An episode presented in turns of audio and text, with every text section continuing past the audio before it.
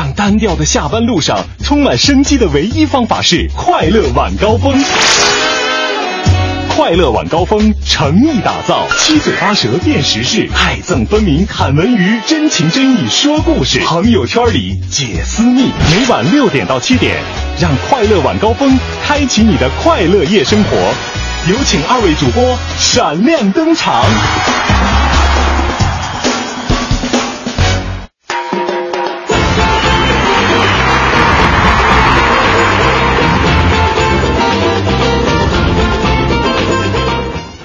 周末快乐，下班快乐！感谢您在海洋现场秀之后继续锁定我们的调频 FM 一零六点六文艺之声，收听正在为各位直播的快乐晚高峰。我是刘乐，各位好，我是赵林。今天依然是由赵林搭档刘乐给大家带来一个小时的快乐晚高峰哈。那在今天节目一开始呢，我想先做一个调查。嗯啊，当然这个事儿呢，我也提前没有跟赵林沟通过哈。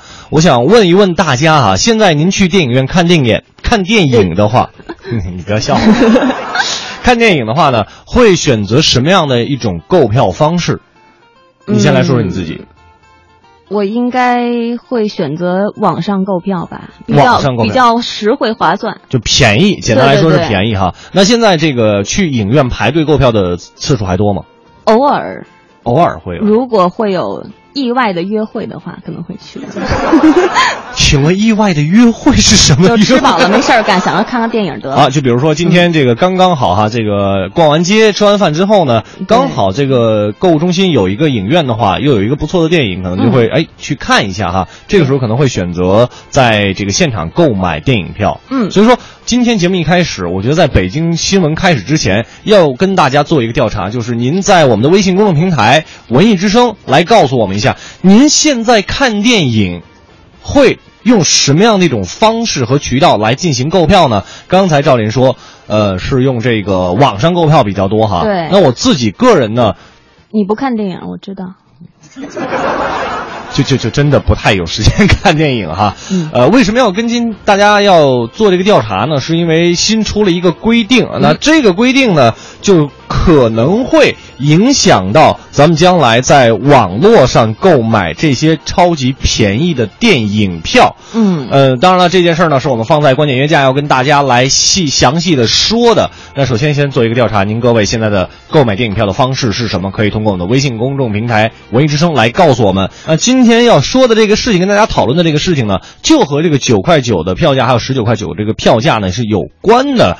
是怎么回事儿呢？就是是啊，最近出台了一个新的规定，呃，由电影协会出台的，叫做《电影票务营销销售的一个规范》，这里边就有详细的规定，可能要规定到什么呢？就是网售的电影票啊，将会限制九块九这样的低价票价的出现。嗯，呃，简单来说呢，就是可能我们以后不太能买到这种低价票了。这事儿太可怕了。对，所以说对这件事您有什么样的一个看法呢？可以发送您的观点到我们的微信公众平台订阅号“文艺之声”，今天依然有奖品送给各位。哦，我记得刚才有一位朋友说，看电影，呃，票的话呢很简单，从文艺之声得就可以了，对呀、也是非常好的一种方式哈。所以说，我们今天观点约架就跟大家来讨论这个话题。快乐晚高峰，下班路上的最新装备。观点、解析、分享，带上你的思想，观点碰撞。观点约架今日话题：网售电影票新规限制九点九元现象，您怎么看？电影票房日趋火爆，便宜的票价也让观众大呼过瘾。不过，最近电影票务营销销售规范发布，网购电影票价格也将纳入规范。网售电影票新规限制九点九元现象，低于成本销售被指不正当竞争。抢购、团购、预购等促销不断，网购电影票成为趋势。电商自愿烧钱是否属于不正当竞争？低价电影票是否将成往事？今天咱们一起来讨论。两位评论员卢静认为，确实该管制一下了，这样有利于提高国产电影质量。而另外一方，白杰哥老师就不这么认为。那么，对于网售电影票新规限制九点九元现象，您怎么看？欢迎发送您的观点到我们的微信公众平台“观点约架”，等您说话。今天清凉套票最后一天哦。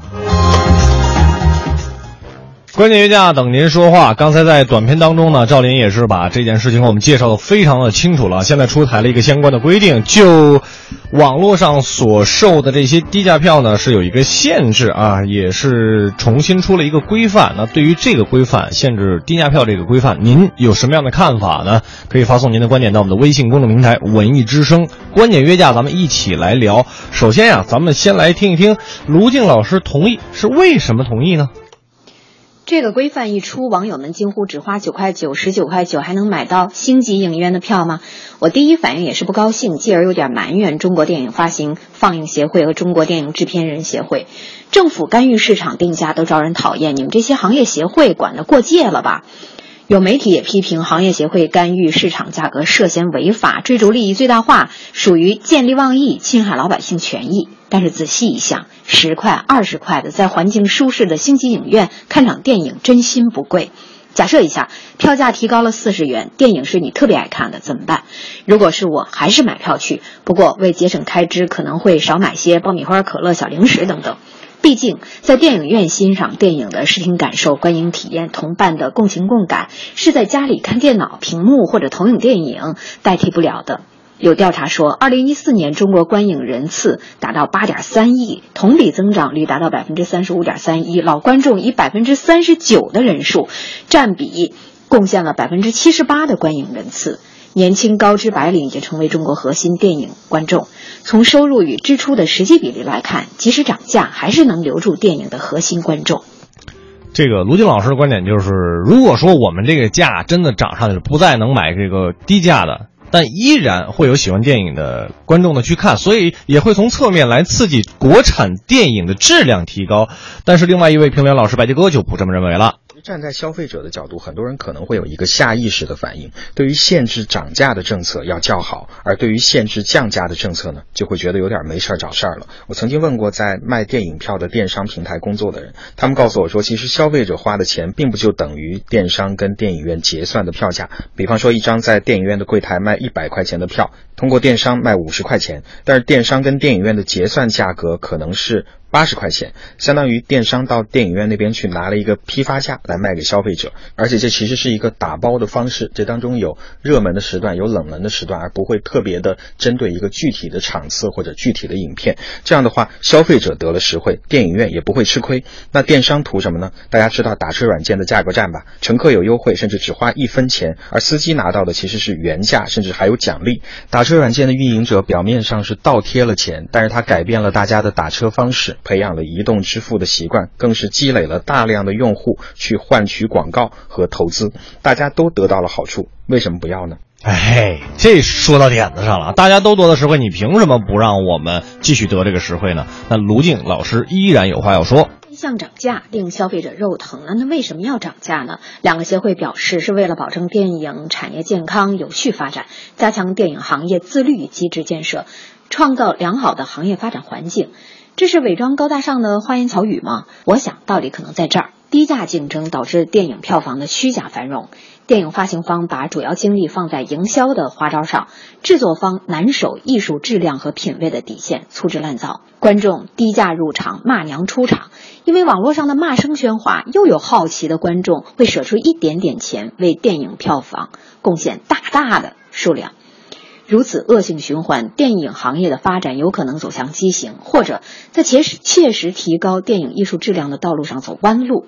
另一方面，当资本和票房控制了电影制作方，电影艺术工作者的职业尊严、专业操守、克服困难的信心和勇气、审美水平等等，都面临巨大的挑战。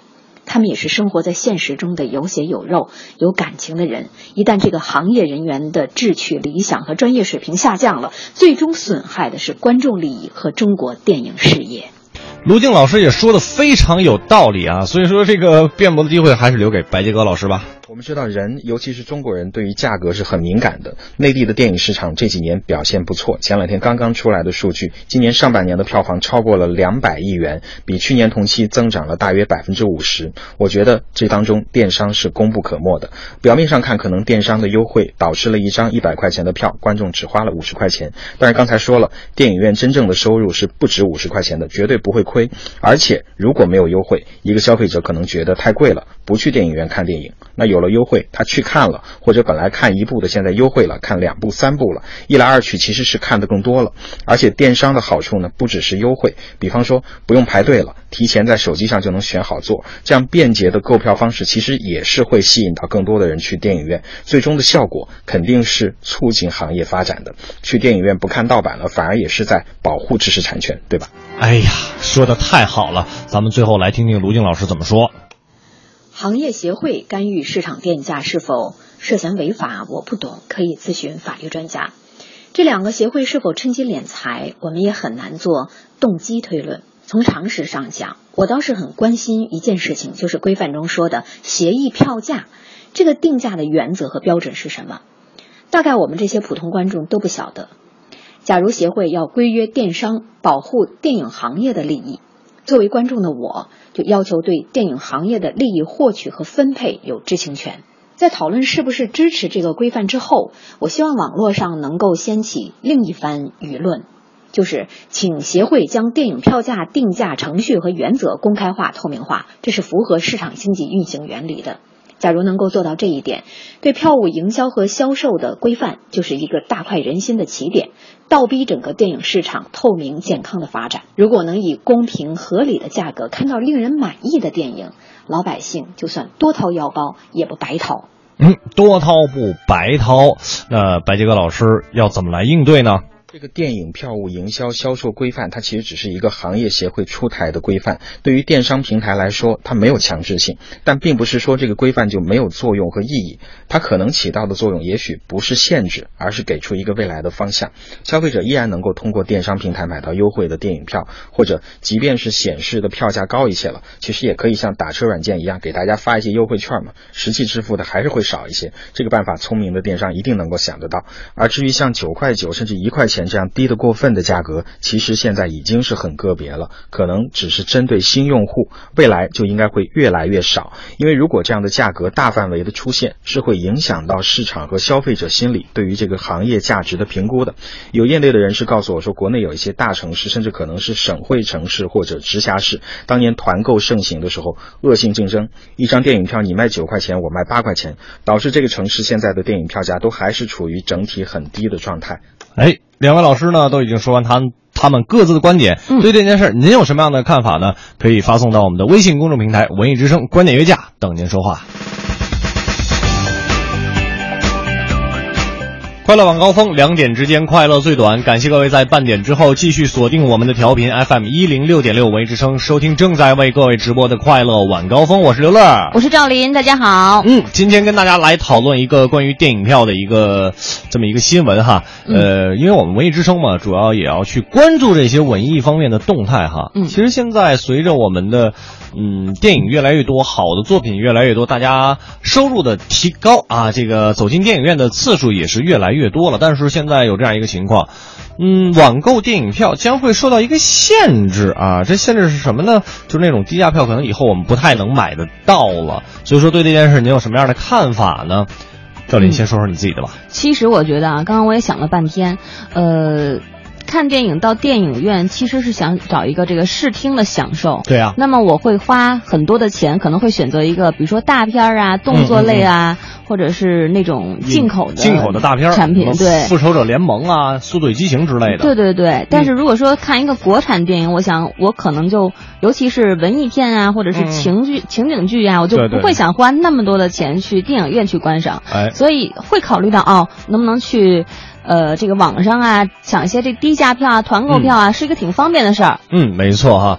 其实从侧面也反映了一个情况，就是我们现在国产片，它的这个制作和整个的水平还没有达到那么高，还没有让咱们老百姓觉得，哎，这个我们自己的国产片能够和进口大片来进行比拼，就感觉对不对？没有那么值，哎，钱花的。这话说的实在是太在理儿，就感觉没有那么值。嗯，所以说对于这件事，大家什么看法？我们微信平台上有很多的朋友也发来了自己的观点哈。对，呃，鬼哭狼嚎就说了，说我对赞同意见的老师保是怀疑。哎，我们就需要这样的质疑声哈。那中国电影难道需要靠提高票价来提高质量吗？这样说的话，国产电影是不是有些太悲哀了？与其花高价看质量低的电影，还不如靠其他途径，还可以免费观看了，反而更加打击去电影院看电影的人群了吧？嗯嗯这个一分钱的钢镚儿他就说了，说这个其实啊，票价高低与电影本身质量有很大的关系。说比如说呢，近期的《大圣归来》，就算票价是一百，我也会去看的。对，但相反，可能不太好的电影就不太会选择花钱去看了。你还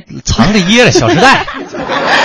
其实你看一分钱钢镚儿就符合刚才卢静老师所说的那个观点。如果是影片质量高的话，嗯相信大家愿意多花钱也要去这个影院去享受一把哈。对，现在都不差钱，对呀、三四十、四四十八八十、三五十、八十怕三五十、八十还是可以出得起的哈。嗯呃，高凯就说了，说电影协会就知道，即使涨价了，也不会失去电影院的观众。那就像地铁涨价一样，涨吧。呃，现在只希望一件事，工资给我们多涨点。嗯，说的对。